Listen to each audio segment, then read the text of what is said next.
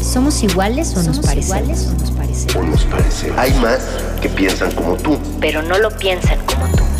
¿Qué vamos a ver? ¿Qué estás escuchando? ¿Cuándo me pagan? ¿Cómo lo hiciste? ¿Por dónde nos vamos? ¿Qué va primero? primero? ¿Quién eres o cómo eres? Todas las comunidades hacemos ruido. Escucha el tuyo. Divergentes. Divergentes. Juan Palitos Chinos está conformado por Friné Alejo y Juan Pablo Guerrero, eh, cuya influencia musical retoma el sonido clásico de los años 80 y el city pop japonés. Se trata de un dúo mexicano que busca hacer música para escuchar y bailar y disfrutar, por supuesto. Este proyecto comenzó con la idea de mostrar su música a amigos y familia. Su primer éxito llegó en marzo del 2021 con el lanzamiento de su segundo sencillo, Lo que tú me das, que tuvo pues mucho éxito y aceptación en la plataforma de TikTok, captando la atención de el público internacional en plena pandemia de COVID-19. Desde entonces, Juan Palitos Chinos ha lanzado sencillos como Hacerte Bien, inspirado en la música disco de los años 70, o también Una vez más, una vez más, Me hago mal, ¿por qué no contestas? y Bellavista 130. Asimismo, la banda se ha presentado en algunos escenarios de la Ciudad de México y su próxima presentación será el 29 de septiembre a las 8 de la noche en el Pasagüero. Vamos a conversar sobre esta propuesta musical, el dúo que combina city pop japonés de los 80 con sonido indie latinoamericano y nos acompañan sus integrantes eh, Juan Pablo Guerrero y Friné Alejo. Juan Pablo, ¿cómo estás? Hola, ¿todo bien? Muchas gracias por tenernos aquí, feliz. ¿Cómo estás? Hola, hola, muy feliz, desmañanada este 15 de septiembre. Este 15 de septiembre. Para platicar con ustedes. ¿Qué les pareció esta introducción? ¿Algo que precisar? Nos lo van a ir contando o, o, no, pero bueno, cuéntenos, cuéntenos sí, o sea, no de la precisión de, de, estos elementos que pusimos en la introducción, sino de sus influencias y su inspiración. Cuando me dijeron, bueno, va a venir Palitos Chinos, Juan Palitos Chinos, vamos a, a conversar con ellos me, pues me vino a la mente aquel momento en la pandemia, precisamente, 2021 uno ya era, creo, cuando yo, al menos yo conocí eh, estas, estas canciones de pop eh, japonés de los años 80, ¿no? Eh, esta Stay With Me, por ejemplo, ¿no? Que se hizo súper famosa. Hay otra por acá, otra, este, a ver, ustedes ayúdenme, pero Friday Chinatown. Eso, me encanta a mí. A mí también me gusta mucho. Y bueno, yo las encontré en YouTube y no supe, la verdad no, no es que me encante TikTok, sí otras plataformas, no se supe si vino de ahí o primero llegó por, por YouTube y tal. ¿Cómo, ¿Cómo les llega a ustedes esta idea, digamos, estas referencias del pop japonés de los 80, que estamos dando como unas reseñas así muy, muy leves acá, ¿no? Pues creo que justamente fue muy similar a tu experiencia. Porque era música que no estaba en ninguna plataforma digital.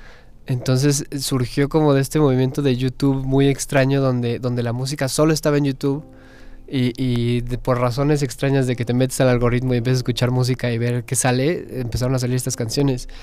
Y pues cuando nos conocimos Frine y yo, resulta que ambos tenemos una afinidad por, por esta música y, decíamos como, ¿por qué no existe esto?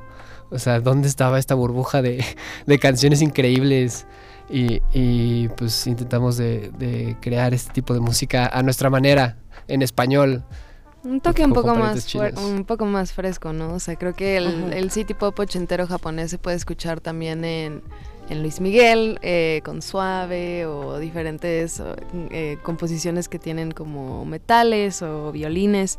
Y, pero siento que en el estuvo un poco abandonado por un buen rato y fue como de, güey, ¿por qué no retomamos esto? Y lo hacemos también indie pop y lo hacemos un poco más no limpio, pero más fresco, un poco más moderno. Un poco más moderno. Este. También era música súper feliz. O sea, no sé si escuchas la de Fly Day Chinatown también. O sea, la primera vez que la escuché yo, eh, mi cabeza dijo, ¿qué es esto? Así, nunca había escuchado este tipo de melodías, nunca había escuchado como ese tipo de, canciones que, que, creo que a mí me hicieron muy feliz. Y justamente era intentar de, de generar esa emoción, ¿no? Porque mucho de lo que platicamos Finn y yo también es de esta música la hacemos desde un punto de vista de emociones y no tanto de arreglos, de, copiar arreglos y cosas así, sino de, ay, que quiero hacer algo que sienta así, ¿sabes? Sí. Pero yo les voy a poner aquí una cosa de cuando tú dices, ¿qué es esto? ¿Qué es el, este pop japonés de los 80? Eh, que nunca habíamos escuchado. Yo no sé si no lo habíamos escuchado porque hay intros de anime que sí tienen todo que ver, ¿no? Evangelion, por ejemplo, ¿no? Eh, no sé, Sakura Card Captor también. A ver, saquen por favor sus referencias acá en redes sociales, pero sí hay una hay una línea ahí, por, supuesto, son los 80 y es el boom de estas de estos eh, dibujos animados. el inicio fue después de la guerra de, la Segunda Guerra Mundial, ¿no? cuando llega a Estados Unidos con una influencia importante en, en Japón muy importante que se, que se refleja también en, en los dibujos animados, ¿no? a ver, cuéntenos un poco de eso. Sí, pues... Lo, Levanta los, las, las cejitas. ¿Qué más? Creo que, creo que no nos habíamos dado cuenta del patrón. O sea, consumimos demasiado este tipo de música asiática igual en manga y... O sea, no sé, anime, la verdad es que sí, sí vemos demasiado.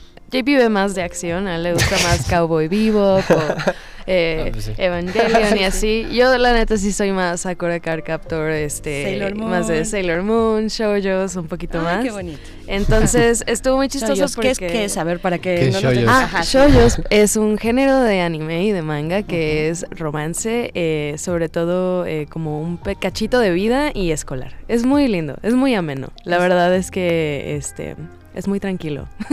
no, hay, no hay tanto que pensar, solamente es son adolescentes como, ay, es que me gustas. y a ti te gusta, la, es, no recuerdo el nombre, pero el que se dirige a chicos pues eh, como los supercampeones. Es que es como el neo-noir cowboy bebop, como no sé. Pero es que ese, ese, show tiene como música de mucho, mucha variedad. De hecho, la música de ese show es muy famosa. Es muy buena. Entonces, entonces es muy reconocida la compositora japonesa justo que la, que la trabajó. Pero, pero regresando a lo que decías justo de, de la influencia estadounidense en Japón, posguerra, que creo que es un ambiente muy interesante justamente de los temas de la música, porque la música del city pop es súper feliz es, muy aspiracional, pero viene de este de todo estaba mal, pero va a estar bien ahora, ¿sabes? El verano, la playa, ya pasó, ya, ya todos estamos bien, ¿sabes? Entonces es como esta, esta música de post-crisis de sociedad japonesa que, que es mucho más feliz que intenta ser la sociedad. Ajá, entonces curiosamente nosotros justamente empezamos a hacer este proyecto y cayó la pandemia. Entonces, en cierta manera, también este proyecto también salió como con música un poco feliz, con una situación de crisis alrededor y mucha gente como que conectó igual con la música de Juan Palitos Chinos, creo que por eso, entonces... Sí.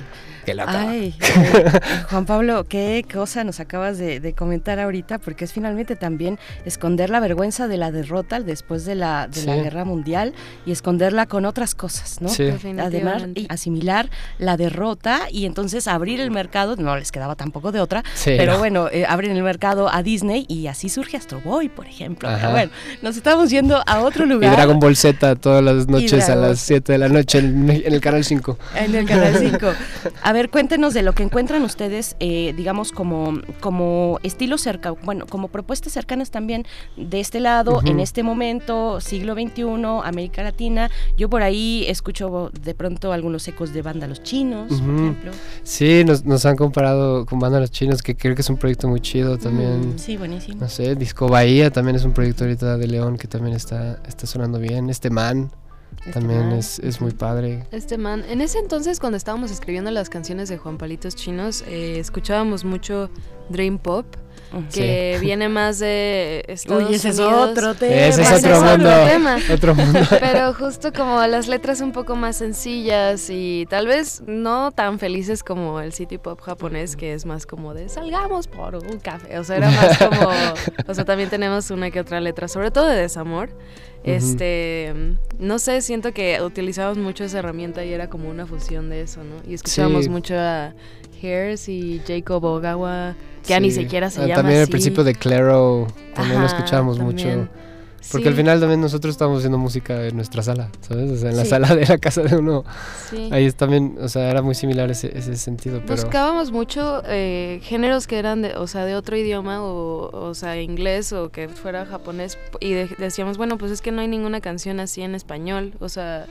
Y todos en español las conocen, pero ¿por qué no hacemos algo similar eh, con Juan Palitos Chinos? Música que nos gustaría escuchar a nosotros. Y a nosotros también, así es que vamos a escuchar una vez más. Qué transición.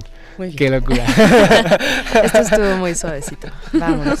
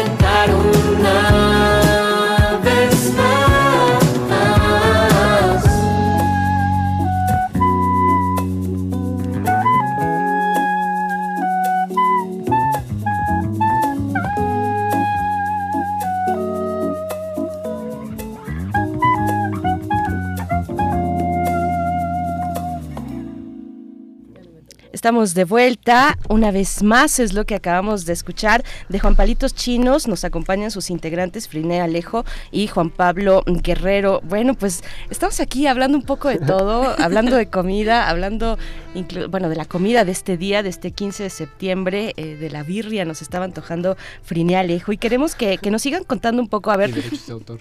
Y derechos de autor, de la birria y derechos de autor. No sé cómo llegamos. Las cosas importantes en la vida. No sabemos cómo llegamos, pero son justo cosas importantes en la vida. Eh, Juan Pablo, hablabas de eh, pues de las plataformas, justo, de los derechos de autor y, y, también comentabas otra cosa interesante que yo creo que la, ya es como la constante, que es eh, hacemos música desde nuestra sala, desde nuestro cuarto, desde nuestra casa, ¿no? Y eso, además, con la pandemia, pues llegó para quedarse y nos abrió un mundo también, ¿no? Sí. A ver, pues cuéntenos, la, cuéntenos la, cómo, la democratización de, la creación artística, ¿no? Vaya, que ya todos podemos crear música desde, desde nuestras casas y desde nuestros dispositivos. Y no es una guerra de quién puede gastar más en el estudio, sino de quién es más creativo con lo que tiene, ¿no? Sí, quién puede producir mejor. Entonces, sí, que al final del día esa batalla siempre se ha lidiado porque una buena canción es una buena canción, no importa. No importa si le inyectas muchísimo dinero, una buenísima canción va a jalar como sea. Entonces, entonces sí, creo que nosotros empezamos justamente haciendo música en, en una sala de yo en el piano y, y Frené haciendo muchas melodías y, y, letras y cosas así. A ver, ¿de dónde venían ustedes? Tú ya tocabas el piano, tú Frené, cuéntanos un poquito también cómo, cómo, llegas a la música. Yo llegué a la música con mi papá, eh, crecí, es, bueno, mi papá es músico, es bajista y con él estuvimos... Increíble bajista. Increíble bajista, saludos a Luis. este... Y desde chiquita, o sea, siempre hablábamos por teléfono. Yo vivía en Cancún en ese entonces y en mi infancia él vivía en la Ciudad de México, pues porque era músico. Entonces en Cancún, pues o tocabas covers y en México estaba más o menos toda la escena del rock, en donde ahí habían más chambas, ¿no?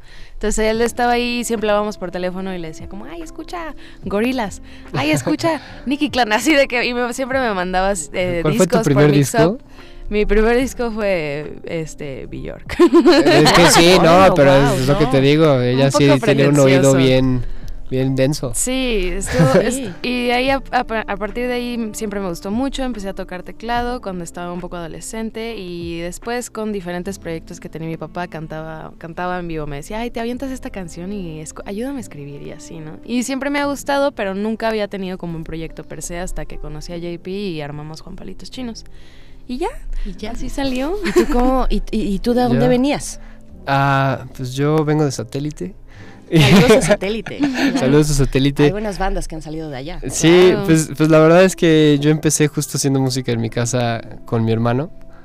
Y empezamos pues con covers de Arctic Monkeys y, Bombay Bicycle Club y todas esas bandas indies de los 2010 Sí, un montón, ¿no? Bueno, estaban Sí, no, yo y yo sigo escuchando esa música hasta hoy en día, es lo chistoso, o sea, Frina sí tiene un chorro de referencias, Frina escucha música todo el tiempo, yo sigo escuchando las mismas cosas que cuando tenía 16 años.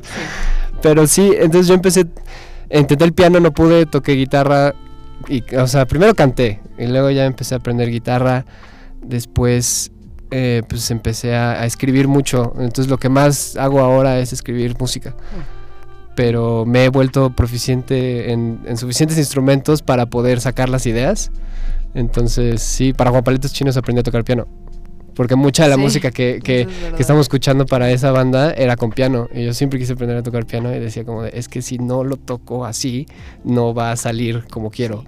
Entonces, entonces sí, aprendí en pandemia para la banda. Entonces, eh, sí, yo he hecho música por ya casi 10 años. Es lo que me gusta mucho. Pero al final día Frené estudió artes visuales y yo arquitectura. Por otro lado, entonces también tenemos esta parte visual al proyecto que, que creo que ha ayudado también mucho a dar el mensaje. ¿Quiénes les acompañan eh, o están ustedes dos? Siempre hay alianzas, ¿no? Siempre hay alianzas. Eh, ¿cómo, cómo, cómo, ha sido pues este, este trabajo también de aliarse, de colaborar tal vez con algunas otras bandas o querer colaborar? Así, si les pregunto, la pregunta de siempre, ¿con quién les gustaría hacer una colaboración? Sí, pues justo ahorita que estamos hablando de las ventajas de ahora, o sea, después de la pandemia, poder conectar con más gente, incluso remoto, hemos tenido la oportunidad de trabajar con diferentes productores muy talentosos también. Em, como Thomas Bartlett, también ahorita estamos trabajando con Vicente Sanfuentes, que es muy divertido. Ahorita lo vamos a grabar. Saludos a Vicente, después de esto vamos a ir a grabar. Este, Trabajamos también con Coco de Clubs, Coco Santos, este... Y no sé, ha sido como diferentes, hemos conocido también muchísimos músicos y lo que normalmente hacemos es que JP y yo escribimos una base, eh, o sea, las progresiones y las melodías y la letra y tenemos una idea completa de cómo nos gustaría con referencias y lo que hacemos normalmente es por ejemplo, como negocio familiar, nos encerrábamos con mi papá y le decíamos, papá, puedes hacer el bajo de esta canción, este, esta es la idea, ¿no? Y entonces mi papá, pues obviamente, como es un máster del bajo, se le ocurrieron unas cosas muy groovy. Y por ejemplo, el papá de JP también toca el teclado, ¿no? Y tiene esa afinidad como ochentera porque él también tiene una banda cuando estaba chico. Él dejó de tocar a mi edad, pero sigue tocando igual que cuando tenía 25 años. entonces, este, con su DX7 ahí en la casa original. Oiga, pues qué, qué, qué, padre, qué padre está, está todo esto. Vamos a ir con otra, con otra propuesta musical. Lo que vamos a escuchar es Lo que tú me das.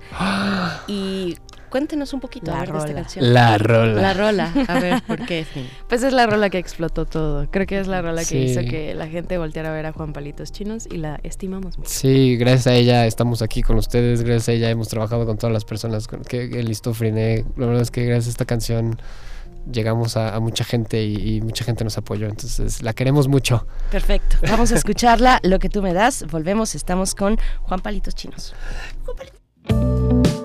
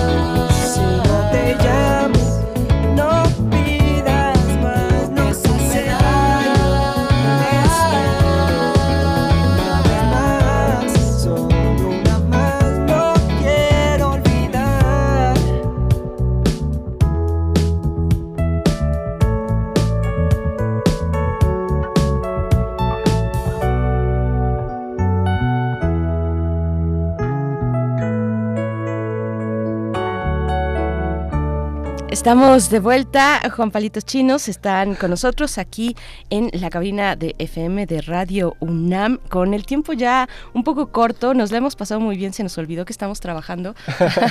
Y eso es muy bueno y eso es muy, muy bonito.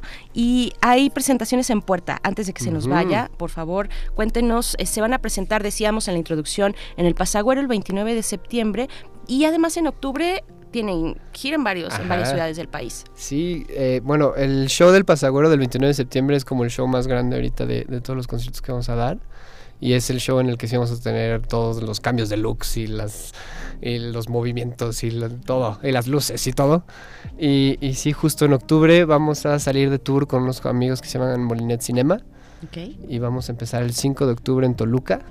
El 5 de octubre en Toluca, de ahí nos vamos a ir a Texcoco, eh, creo que es el 25, ¿estoy bien? A ver, yo les voy a ayudar un poco. Sí, por favor. Les voy a ayudar. El 5 en Toluca, todo esto en octubre. El 5 en Toluca, en el foro Landó. El 6 en Querétaro, en la glotonería. El 14 en León, en Paruno. El 15 en Guadalajara, en C3 Rooftop. Y el 20, hasta el 20 en Texcoco, en Dupler Bar. Así, y estamos, creo que, ¿qué día en, noviembre? Y el 25 de noviembre se abrió una fecha en Monterrey.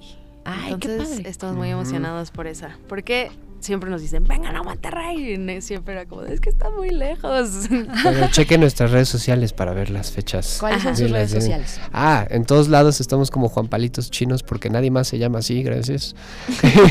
y sí, sí, Juan Palitos Chinos en cualquier lugar. ahí están y ahí pueden comprar eh, los boletos en link en nuestra biografía. Y pues sí, ahí tenemos todas las fechas y vamos a estar sacando dinámicas y promociones. Maravilloso. Oigan, este tema de la competencia, o sea, bueno, que también existe en el músico en, el mundo de la música la competencia o posicionarse al menos como colocarse, hacerse visible para los distintos públicos. la cuestión del pop, del, del, pop japonés, pues va a llamar mucho la atención a un montón de, por ejemplo, de, las generaciones más, más nuevas, ¿no? Que están súper metidas en, en, TikTok y con el manga y con el manga y con el, no sé, ya tantas cosas. Este, hay de todo. Hay, hay, hay de todo ahí. Eh, ¿Cómo les ha ido con eso? No lo sé. Te la cedo, te la cedo.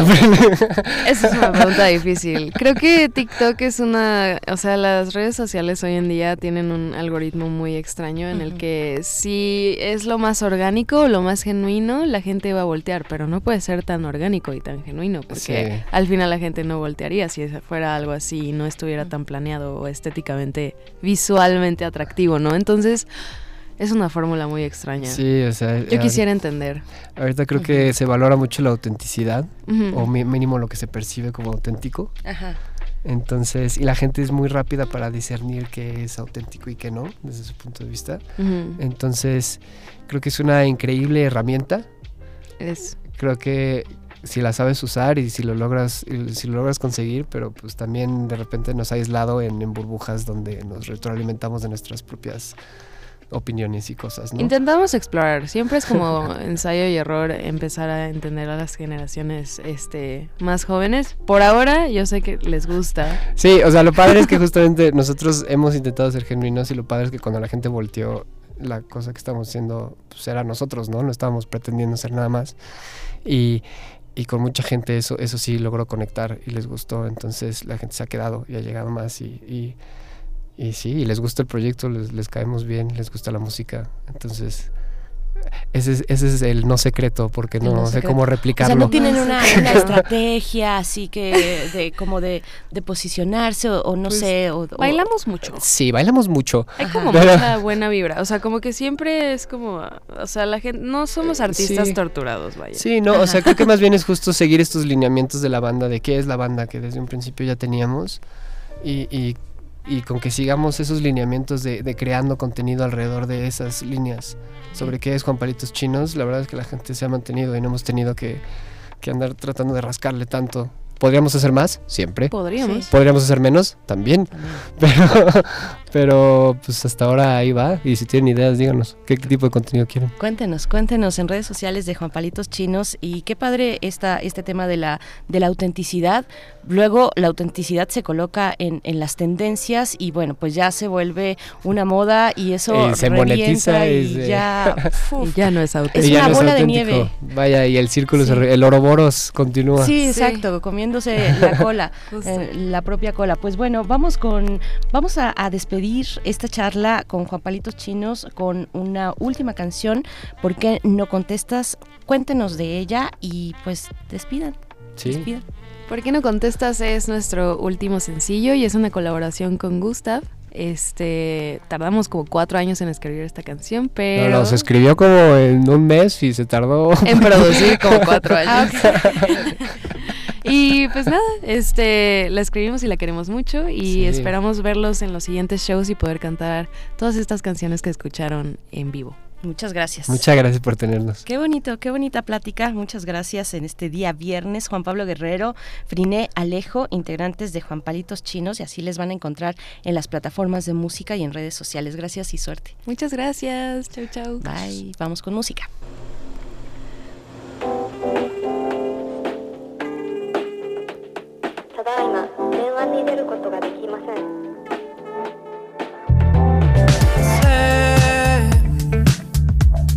Las cosas ya no estaban bien.